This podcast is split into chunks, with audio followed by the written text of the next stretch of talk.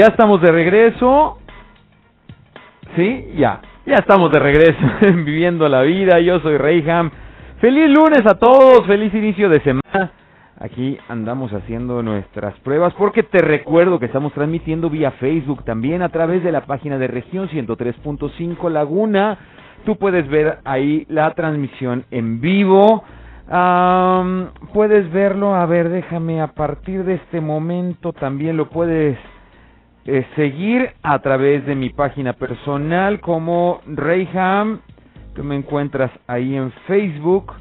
Y este, bueno, porque quiero que participes conmigo, quiero que eh, incluirte en, en, esta conversación porque es importante. Todos los que tenemos hijos o tenemos pequeños eh, a nivel escolarizado o a nivel de primaria, secundaria, inclusive el kinder también.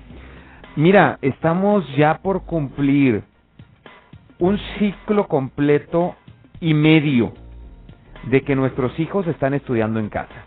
No lo puedo determinar en un año escolar, porque, o sea, en un año pues porque ha sido, pues sí, un ciclo y medio. O sea, terminando ahora en junio estaríamos cumpliendo el ciclo ya completo de inicio a fin, porque recordemos que en marzo del año pasado fue justo para el término del, de ese ciclo escolar, que sería 19-20, pues ya nuestros hijos tuvieron que tener eh, las clases desde casa.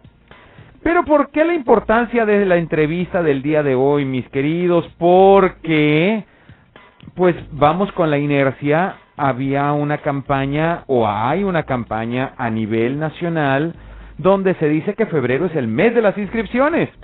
Y siempre que, yo recuerde desde niños, si tus hijos tienen seis años cumplidos para el no sé qué fecha, febrero es el mes de las inscripciones y no olvide registrarlo para el nivel primaria, etcétera. ¿A dónde los voy a inscribir? ¿Para qué? ¿Por qué? O sea, ¿cómo está la movida? O sea, no, no entiendo y para eso mis invitadas del día de hoy que vamos a estar platicando al respecto. En primer lugar, quiero darte la bienvenida, mi querida Rosy Guzmán. Ella es eh, supervisora eh, de nivel primaria eh, a, nivel federal, pues, o sea, en la región. Ella es alguien autorizada por la Secretaría de Educación Pública para poder hablar del tema. Así que bienvenida, gracias por estarnos acompañando una vez más. Gracias, Rey, nuevamente por invitarme. Ya sabes que aquí estamos a la orden para difundir la información que tú nos solicitas. Gracias, mi querida Rosy. También mi querida Janet Valdés, ella es maestra a nivel secundaria. En este sistema que ahora nos hemos tenido que acoplar todos, pues a la fuerza, aunque este sistema tiene toda la vida existiendo, que es la educación a través de la televisión, a través de una, de una forma remota, por así llamarlo. Eres maestra de telesecundaria y también te doy la bienvenida, mi querida Anés. Gracias, por estar aquí. Gracias, gracias, Reyham. Feliz nuevamente de estar aquí contigo y compartiendo micrófonos con, con Rosy. Seguramente Será una sesión muy buena. Les traemos muchas noticias y muchas actualizaciones al respecto para que inscriban ya a sus hijos. Y bueno, tocaste el tema, dijiste la palabra para que inscriban ya a sus hijos. Listo, está bien. Quiero inscribirlos. ¿A dónde? ¿Por qué? Pues si ya todo está en televisión, ahora este pues me he tenido que adaptar a, esta nueva forma de, de aprendizaje, de, de, educación, híjole, pues se pone medio complicado eh, por esto, porque éramos muy tendientes como padres a delegar esta responsabilidad al maestro en el aula. Y más bien teníamos que ocuparnos del resto de nuestra vida o familia en casa durante esas seis horas que los muchachos pasan en la escuela y ahora los hemos tenido que tener en casa directamente, aprendiendo junto conmigo. Y digo aprendiendo junto conmigo porque pues ni idea de cómo era esto de enseñar, de, de ser maestro o maestra, y ahora lo tengo que hacer. Entonces, aclárame primero ese punto, mi querida Rosy. Son las inscripciones, pero ¿inscribimos a qué? Pues si ya los niños no pueden ir a una escuela normal, ¿de qué se trata? Hay que recordar que aunque estemos con esta modalidad a distancia y estén en casa, nuestros pequeños siguen siendo parte de una escuela pública. Entonces, ¿a dónde los vamos a inscribir? Bueno, a la escuela pública que más le convenga al padre de familia, cercana a su domicilio, cercana al domicilio de donde trabaja y que pueda seguir siendo parte de Desgraciadamente por esta condición de pandemia, como tú bien lo dices, pues ya no están asistiendo presencialmente a la escuela, pero siguen formando parte de ella. Y es muy importante que no se queden fuera eh, en estas preinscripciones, que es el primer paso, estamos en la primera etapa. Eh, la segunda es en junio, el 9 de junio, donde les asignan la escuela, en donde ya de acuerdo a la revisión de los documentos que suben a la plataforma, se determina si son adscritos a cierta escuela y luego en julio, la primera semana, eh, los directores hacen la reunión informativa y ahí se da la, se cierra completamente la inscripción en las escuelas públicas, pero sí, este, independientemente de las circunstancias en las que estamos con esta modalidad de estancia, tienen que formar parte de una escuela pública. Así es. No es que se lleve a cabo de una manera generalizada, déjame trato de, de explicarme, no es como que ahora tengo que estar presente ante la Secretaría de Educación para que valide mis conocimientos, tengo forzosamente que ser canalizado a una de estas instituciones, aunque permanezcan cerradas. Así es. Ok, ok, y no se puede hacer de una manera particular, directamente a la SEP.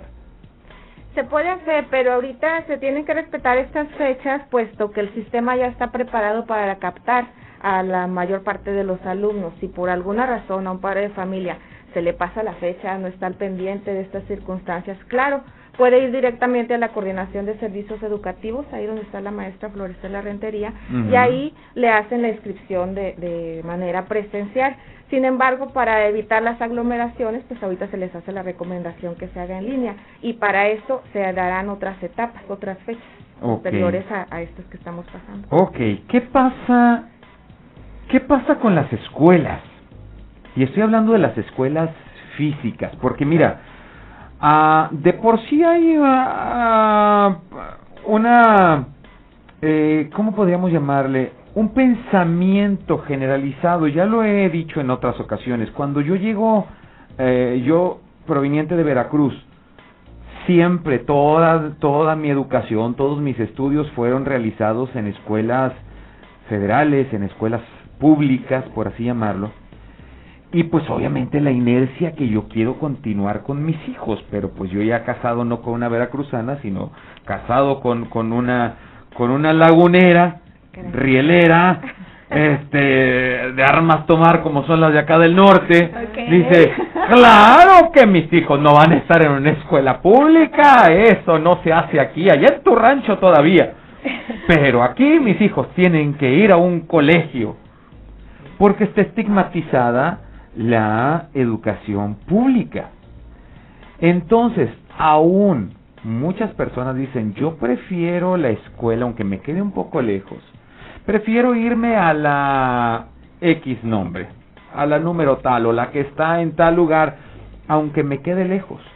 Porque aunque es pública, allí están los mejores maestros, ahí está la mejor educación. Ok. Tú me hablas de una asignación de escuela. Así es. ¿Cómo se hace esto? ¿Puedo yo elegir a dónde o forzosamente me van a designar ahora, digamos, como en las casillas con el INE, ¿verdad? eh, esa es tu escuela y aquí vas a tener que, que participar. Claro que sí. Y digo, ahorita lo entiendo, porque pues cada quien estamos desde, desde la casa. Pero si algún día regresan a aulas, yo no quería que mi hijo estuviera ahí y ahora va a tener que estar ahí, ¿o cómo se maneja? Sí, depende del nivel. En el nivel secundaria, el primer criterio es que tenga hermanos ahí en primero o segundo grado. Okay.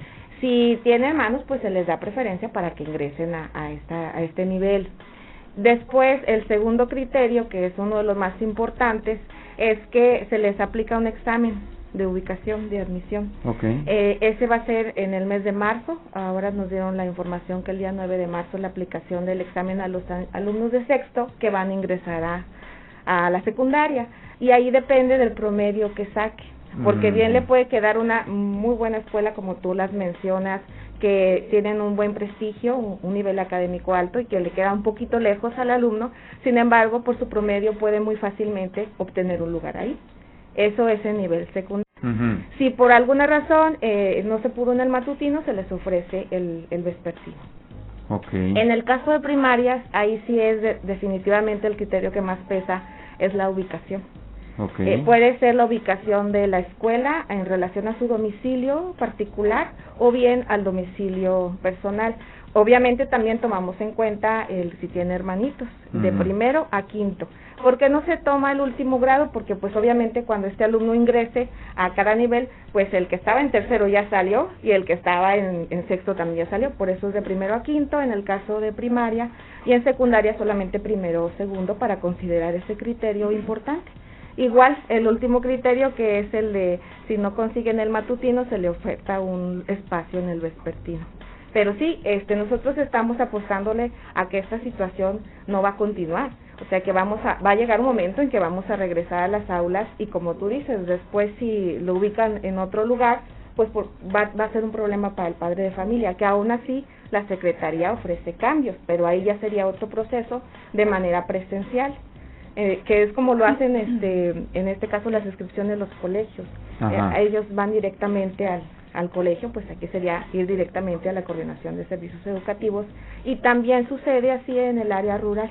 En el área rural, pues muchos padres de familia no tienen acceso a la plataforma o es la única escuela que hay en un ejido, entonces van directamente ahí a solicitar el espacio. Y es que ahora está, mencionas tú el área rural, pero la verdad es que particularmente la laguna está creciendo a pasos agigantados de tal modo que eh, estos nuevos fraccionamientos muy poblados, digamos que ya están en territorios ejidales y por lo tanto pues también ahí está la escuela que de hecho llegó mucho antes que, que llegara a la colonia y dices, bueno pues me toca estar acá.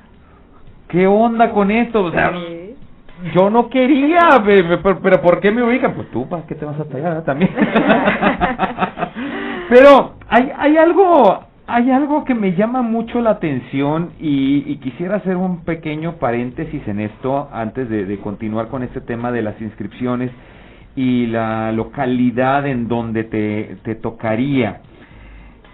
Es que vamos desprestigiando este asunto o dentro de nuestro propios conceptos, lo vamos desprestigiando, aunque me lo acabas de validar, mi querida Rosy, diciendo hay algunas escuelas que mantienen un mejor promedio que otras. Les llevamos de alta demanda. De alta demanda. Sí, eh, debido al prestigio que adquieren a, través de los años, con buenos resultados académicos, con buena organización, pues los padres de familia todos quieren en esa escuela. Así sucede. Es, la escuela pública es, tiene es muy diferenciada. Tiene muchos, este, eh, ¿cómo te diré? Pues sí, hay de todo. Hay, hay escuelas en las que se presenta este tipo de situaciones y hay escuelas en las que pues no, no, no tienen este problema de tener que estar solicitando aperturar más grupos o otro tipo de condiciones. Es que son matices diferentes. Eh, sí, yo, yo lo entiendo, yo lo entiendo, y, y, de ahí que nace la frase de cada maestrito tiene su librito, sin embargo, insisto, en esta asignación es donde dices, pues de suerte, ojalá me toque en esta escuela por la calidad de maestros, pero caemos en un punto, y es donde yo quería abrir este pequeño paréntesis, y quiero tu participación, este, Janet, porque mm, digamos que en esta, en esta nueva normalidad, este concepto sale sobrando. Porque ahora tenemos que generalizar. ¿Por qué? Porque ya no tengo el contacto directo con el, el maestro.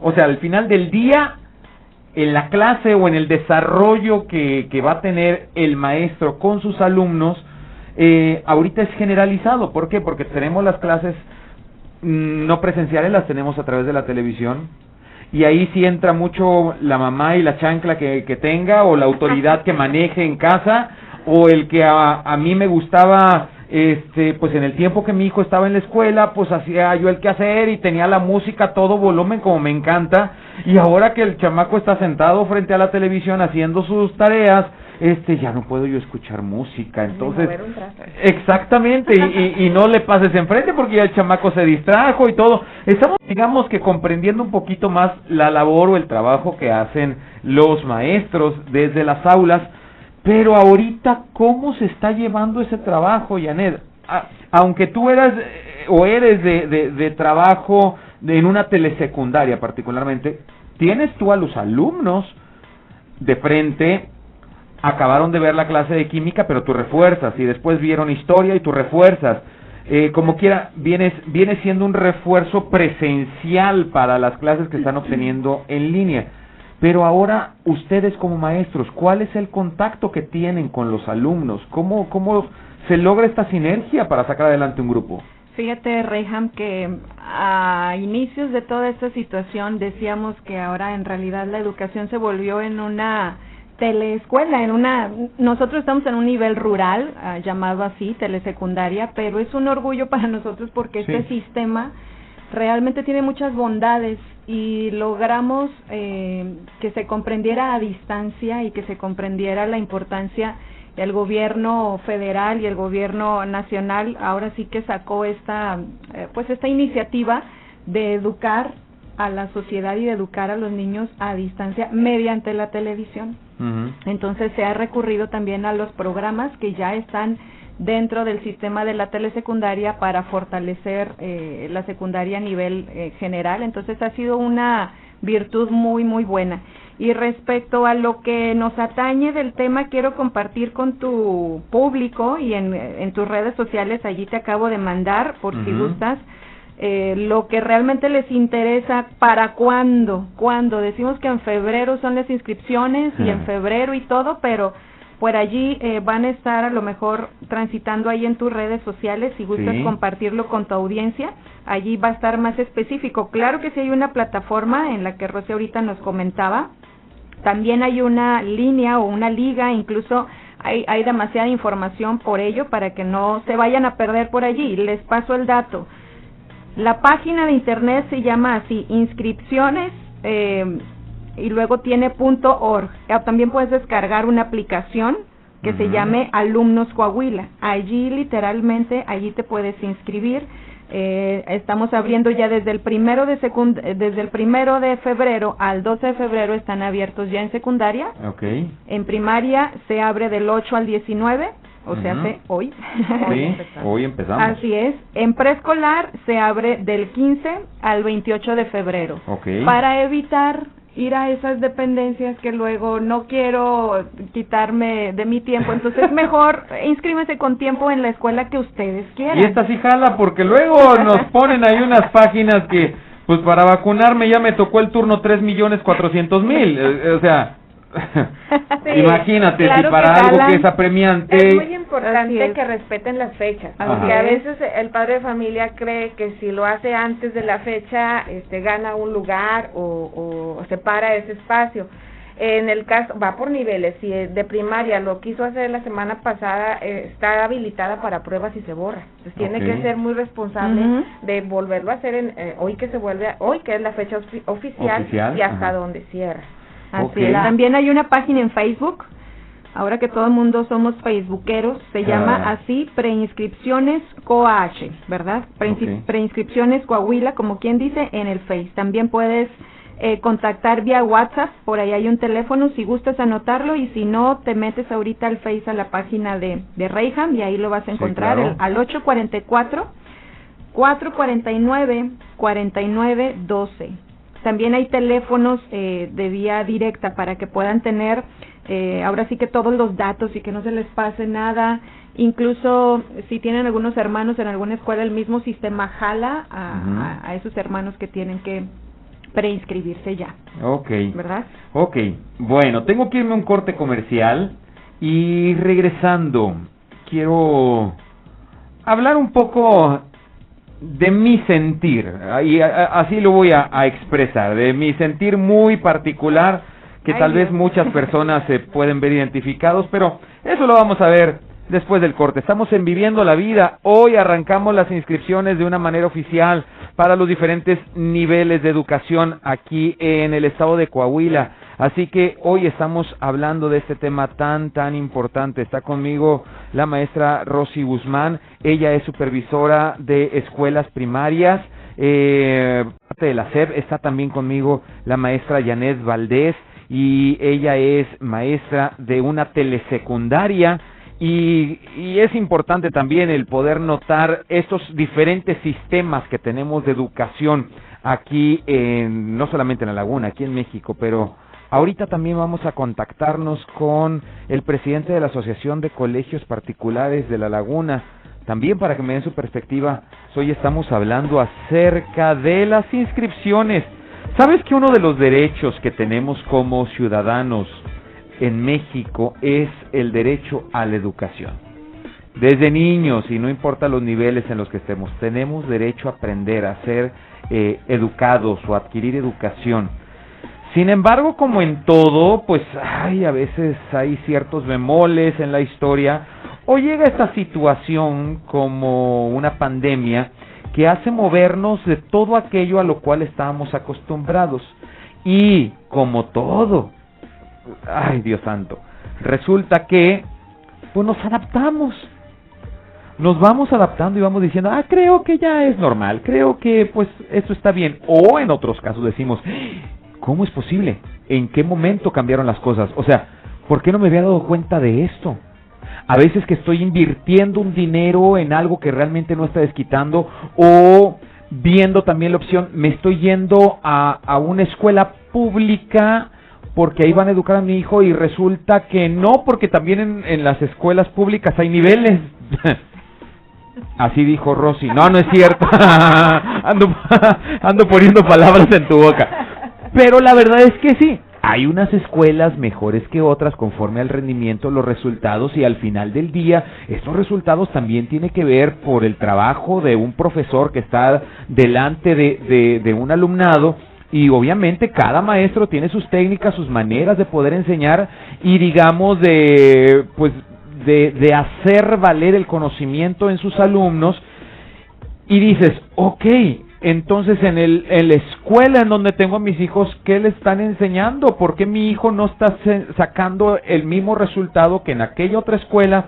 Entonces tiene que ver el maestro o el hecho de que es gratuito tienen que aterrizar en donde pues les caiga y ojalá les toque un buen maestro y quién está atrás del maestro también y pero como ahorita ya la SEP tampoco puede estar presencial atrás de un profe ni el profe puede estar al frente de un grupo y el chamaco pues aprende en la tele pero pues si no pone atención en un grupo pues mucho menos en la sala de su casa y la mamá pues no tiene ningún conocimiento de, de, de, cómo enseñar y lo más que puede es darle varazos para que esté sentado frente a la tele y esto se ha vuelto todo un caos la educación.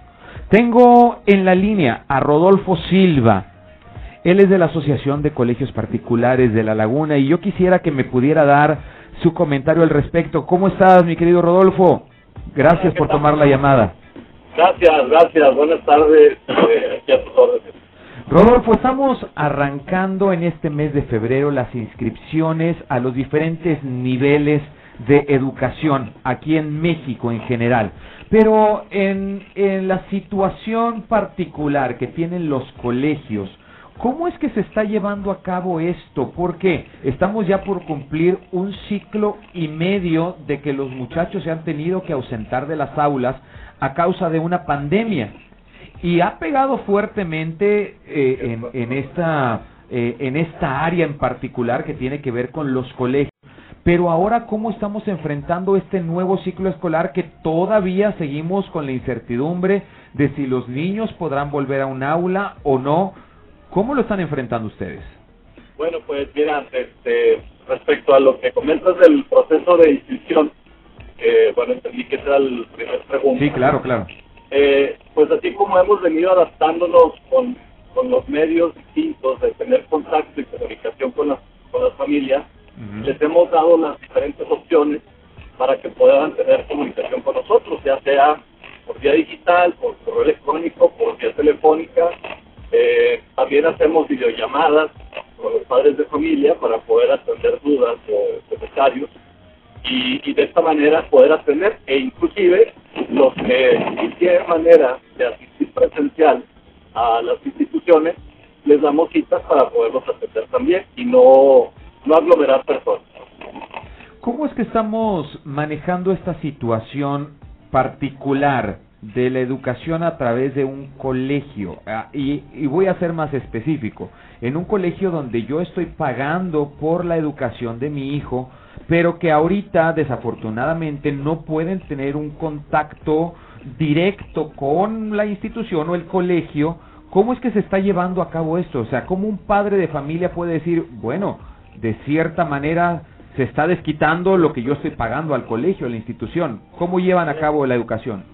Sí, pues son las innovaciones eh, tecnológicas, ¿no? Yo creo que sí el tema de la tecnología, por el hecho de tener la educación a distancia, es la que ha venido marcando la pauta. Y, a raíz del inicio de la contingencia, algunas instituciones ya venían con eh, aplicaciones tecnológicas, otras aceleraron el desarrollo o aceleraron eh, eh, la implementación de estas aplicaciones, plataformas y estructuras tecnológicas para poder tener el acercamiento. Obviamente esto implica un compromiso de la institución, un compromiso de las familias y una capacitación para todos, ¿no? Porque, eh, como te digo, puede ser que algunos ya venían trabajando, eh, pero otros tuvieron que desarrollar y acelerarlo para que de esta manera se pudiera explotar. Y, de esta, y, esto también eh, pues tiene mucho que ver con el compromiso y la vocación de los maestros, ¿no? El, el tener la disposición, primero, de adaptarse, segundo, de capacitarse, de poder tener la comunicación con las familias. Entonces, ahí en la pregunta de que un padre de familia dice, bueno, yo qué, qué diferencia voy a encontrar o por qué voy a invertir, bueno, es en, el nivel de atención, en el nivel también de la, calidad que se tiene en, las sesiones de educación y además buscar la manera de, de poder diagnosticar e identificar cuando se tiene una debilidad en algún contenido para poder darle la atención y poder fortalecer en la medida posible que se puedan dominar los contenidos. Ok. Hay entonces clases presenciales en línea, es lo que queremos decir, que de una manera virtual se está teniendo el contacto con, con los alumnos. Así es, tenemos esas sesiones que son en vivo, por llamarlo de alguna forma, en línea, pero en vivo. Y, y de esta manera, esa interacción que se tiene con las familias por parte de los maestros, permiten el poder eh, abordar los temas con mayor profundidad, poder también atender las dudas, poder atender cuáles son eh, esas áreas de oportunidad que se pueden mejorar y, y, de esta manera encontrar esa, esa oportunidad. Hay hay una pregunta obligada y trato de hacerlo de la manera más, eh, pues más simple posible. Y es, ¿han tenido que adaptarse los colegios en cuestión de sus costos para poder dar este tipo de educación a, la ciudadanía, a los pequeños? Sí, hemos tenido que, hemos tenido que realizar una serie de acciones, implementando, eh, como ya lo hemos comentado, diferentes eh, aplicaciones y tecnologías y al mismo tiempo también tener la sensibilidad a las familias en el sentido de poder eh, escucharles, poder tener la comunicación para aquellos que han tenido diferentes circunstancias económicas en donde los sueldos les han bajado, simplemente los o, o tienen una circunstancia, si son emprendedores, eh, los padres de familia, bueno, también los negocios eh, han venido viendo esta caída económica, pues hemos, hemos tenido que hacer adaptaciones, aplicando descuentos, aplicando beneficios para que las familias puedan continuar con el servicio.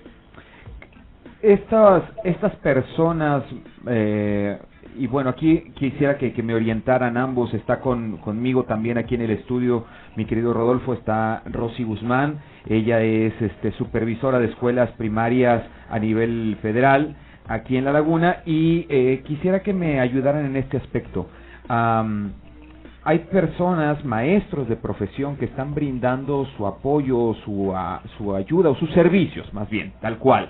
eh, como maestros para poder ir y apoyar a tu hijo desde casa. O sea, ¿sabes qué? Me voy a ser responsable de su educación por tanto dinero quincenal o mensual. Es como si estuviese contratando a un maestro particular y eso, ese es el servicio, pues.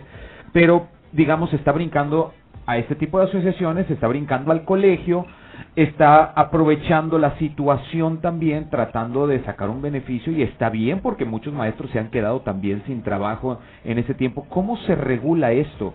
Porque también quién me garantiza el trabajo que, va a ofrecer esta persona, ¿no? Y, lo estoy metiendo a mi casa.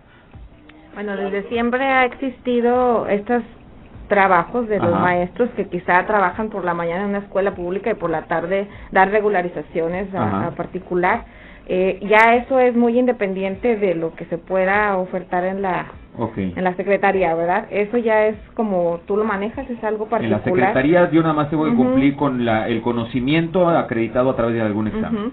Sí, depende mucho de los padres de familia. Eh, a veces son de propias recomendaciones de familiares que les brindan el apoyo porque a veces ellos no, sobre todo cuando ya vienen contenidos más complejos que son en los últimos grados de primaria y secundaria, muchos padres de familia no los dominan totalmente, entonces por eso acuden a este tipo de, de apoyos.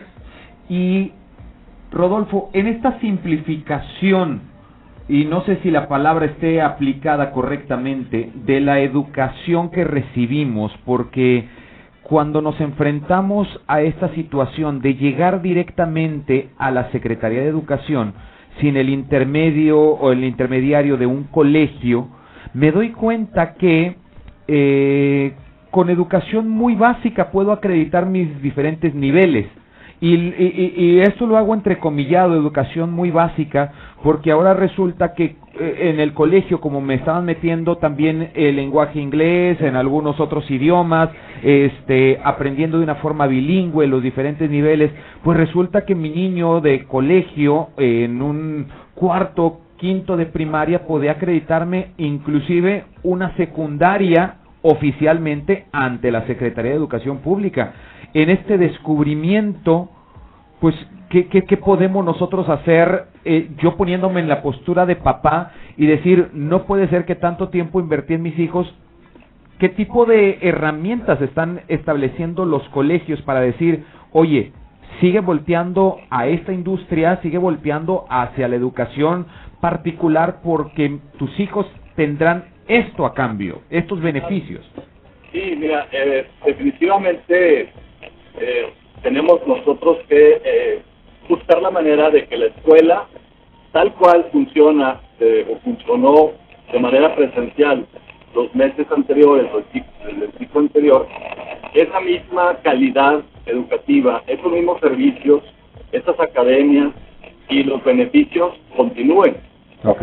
Esto ha venido, como ya lo dijimos, con adaptaciones, pero continúan esto, estas actividades de tal manera el padre de familia encuentre precisamente lo que tú estás comentando. Bueno, eh, en, dónde está realmente eh, ese plus, en dónde está realmente la excelencia, en dónde vamos a encontrar el, la, capacitación de nuestros hijos. Bueno, es, es por eso que ahorita el comentario ha sido que hemos tenido que venir adaptando toda la estructura completa de la institución para que se pueda desarrollar a distancia. Habrá, habrá este, como en todo, obviamente, ciertas actividades que pudieran tener modificaciones o limitaciones por la por la naturaleza, ¿no? Simple sencillamente una actividad física eh, se tiene que adaptar y probablemente la productividad o el rendimiento de una actividad física a distancia, cuando se imparte a distancia, pues a lo mejor se impacta en un nivel distinto, pero continúa con la exacta actividad. Entonces aquí es en donde radica pues también el apoyo que gracias eh, a los padres de familia hemos tenido, pues para que esto pueda eh, tener continuidad. Pero las academias continúan, el servicio de calidad continúa y de esta manera eh, el padre de familia encuentra un, espacio en donde diga, bueno, pues realmente estoy recibiendo un servicio por el que estoy invirtiendo. Nos hemos encontrado, y, y antes de irme a un corte comercial, Rodolfo, nos hemos encontrado con situaciones de algunos maestros que dando su clase en línea, pues han tenido que enfrentar eh, diversas situaciones, desde el niño que si de por sí de una manera presencial era complicado captar su atención, pues ahora han tenido que modificar sus enseñanzas o su manera de enseñar los profesores para poder eh, concretar la enseñanza que se quiere eh, en el módulo en el que se encuentren o en el nivel que se encuentren para que los niños eh, realmente capten y tengan el, el, principio establecido de lo que se les está enseñando.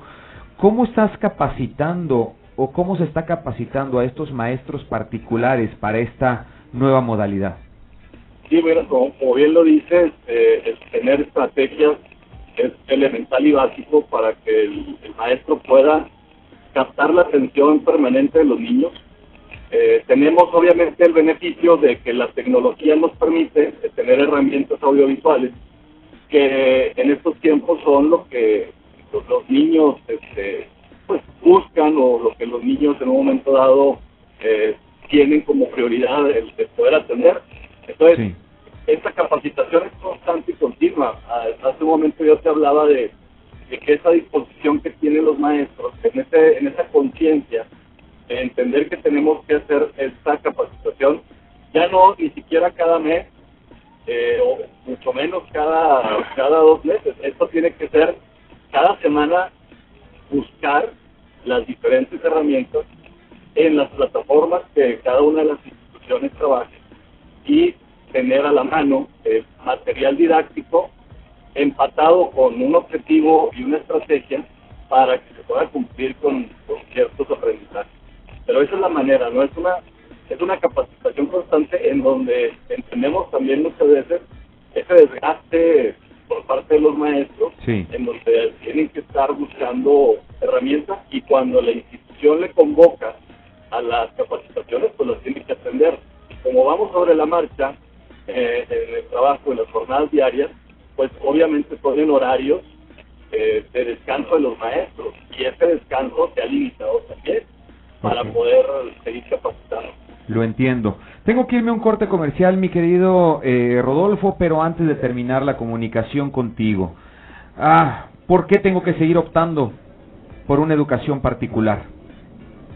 Claro que sí, mira, te voy a, le voy a ceder la palabra. Aquí está conmigo el presidente de la Asociación Nacional de Escuelas, que es el profesor Rodolfo Silva. Sí. Entonces, si me permites que te conteste la... Adelante, por favor. Buenos días. ¿Qué tal? Bienvenido.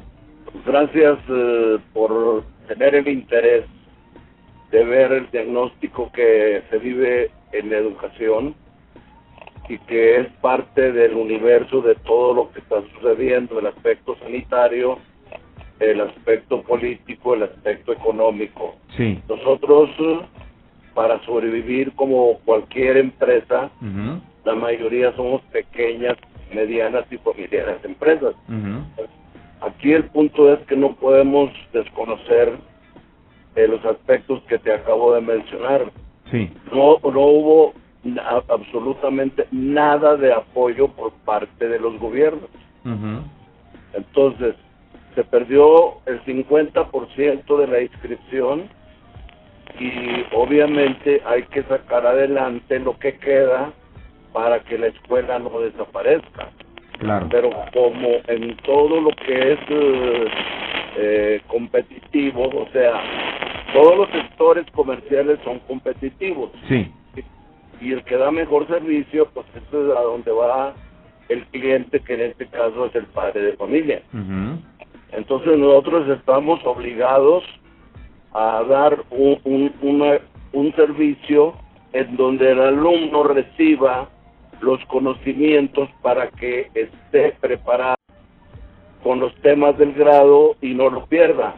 Sí. Desafortunadamente nuestro país pues tiene el sector que económicamente no tienen los recursos para conectarse y por eso acabas de decir, los maestros andan de casa a veces de casa en casa, eh, eh, muchos de ellos desafortunadamente han muerto, pero eh, nosotros si no somos competitivos, si no, porque obviamente que la educación es un proceso individual en donde interviene el maestro y el alumno. En este caso, pues eh, como no es presencial, tenemos que ser muy motivantes e interesar mucho al alumno para que pueda quedarse toda una mañana sentado recibiendo clases. Entonces, eh, la, el proyecto que cada escuela tenga y lo desarrolle con calidad es obviamente eh, lo que el padre de familia eh, va a evaluar y, y, pues es lo que estamos haciendo. Entonces es muy difícil responder por por todos los de la asociación, ¿no? Porque cada maestrito tiene su librito, entonces cada colegio tendrá sus propios eh, elementos eh, y hablándolo como un negocio, sus propios criterios establecidos para decir mi propuesta es mejor, vénganse para acá conmigo a aprender y vale la pena lo que vas a invertir porque te lo voy a garantizar, o sea, no podríamos generalizarlo entonces. Bueno, no, no, no es, no es el maestro el que el que tiene la cabeza, la responsabilidad del proyecto es el director. Ok, Y la responsabilidad de, de que el alumno, los alumnos reciban eh, el conocimiento es del director. Ahora, si nosotros aparte tenemos que hacer todos los pagos de cualquier empresa, sí. no es lo mismo este, tener todo a la mano sin que no nos cueste nada a generar todo todos los recursos para pagar salarios, seguro social, sí, etcétera, etcétera. Claro, claro, entiendo. Pero con, un, con una inscripción que se pierde en un 50 y 60% y sin apoyo de ninguna naturaleza. Entonces, obviamente, ahorita eh, no es no, no, es que estemos pasando por condiciones muy favorables. Claro, entiendo. Estamos haciendo mucho esfuerzo para no cerrar las escuelas. Entonces, en, en Coahuila damos 70 mil empleos. Sí. Pero pues creo yo que al gobierno no le interesan los empleos porque no, no, no, pues realmente no, no, no, no recibimos uh, eh, entonces, de entonces desde su perspectiva, ¿cuál sería entonces este apoyo que estamos requiriendo de parte del gobierno para poder eh, subsistir? O sea, porque al final de cuentas el gobierno se defiende diciendo yo estoy dando la acreditación eh, que se debe de, de requerir para cada nivel de educación, entonces, pues, ¿de qué manera te puedo apoyar? O sea, quiero apoyar tu negocio, pero dime de qué manera. Mira, este, eh, los, eh, tenemos una carga fiscal del 60%, porque tenemos impuestos federales, estatales, municipales, etcétera, etcétera. Sí. Y tú sabes que los impuestos siguieron y hasta los aumentaron. Claro. Entonces, si, si en los países desarrollados la agricultura, que es lo primordial, la educación y las fuentes de trabajo no son apoyadas, por eso yo te, dije, no podemos desligar nada, no podemos desligar nada porque todo está ligado uno con otro. Y si las fuentes de empleo, en lugar de recibir apoyo, recibimos palos, pues yo creo que la respuesta está muy clara de lo que tú estás preguntando. Nosotros generamos, ahora, aparte, este, tenemos eh, la mitad de los alumnos becados para que se queden. Sí. Y tenemos una carga fiscal federal cerca del 60%. Entonces, no, la cosa no es nada más así, pero el responsable del proyecto de cada institución es el director porque es el que contrata a los maestros. Claro. Y si yo contrato malos maestros, pues obviamente voy a responder a los padres de familia. Claro, claro, entiendo. El padre de familia paga mil impuestos que por todos lados nos cobran y aparte tiene que pagar una colegiatura y si no damos un buen servicio estamos haciendo un fraude. Estoy la mayoría, la mayoría de los colegios somos, ya te dije, el universo, el 95% pequeños, medianos y familiares. Entonces, en, en los eh, países desarrollados, la agricultura, la educación y el empleo son apoyados no dándoles dinero, no que nos van a dar dinero, nos, quitan. A eso me refiero. Okay. Entonces, este, aquí, aquí obviamente, este, eh, todos los, a nivel nacional, damos eh, cerca de 800 mil empleos. Y eso le interesa al gobierno, no les interesa. Entonces, no, no, no podemos desligar una cosa con otra, ni tampoco este, es una situación este, mercantil, vamos a llamarla. Es un negocio. Claro. Porque es una empresa que tiene que pagar, generar, generar dinero para pagar empleados, seguro social que no sirve para nada, y por abrir, todo. Sí, sí, claro, lo entiendo, lo entiendo.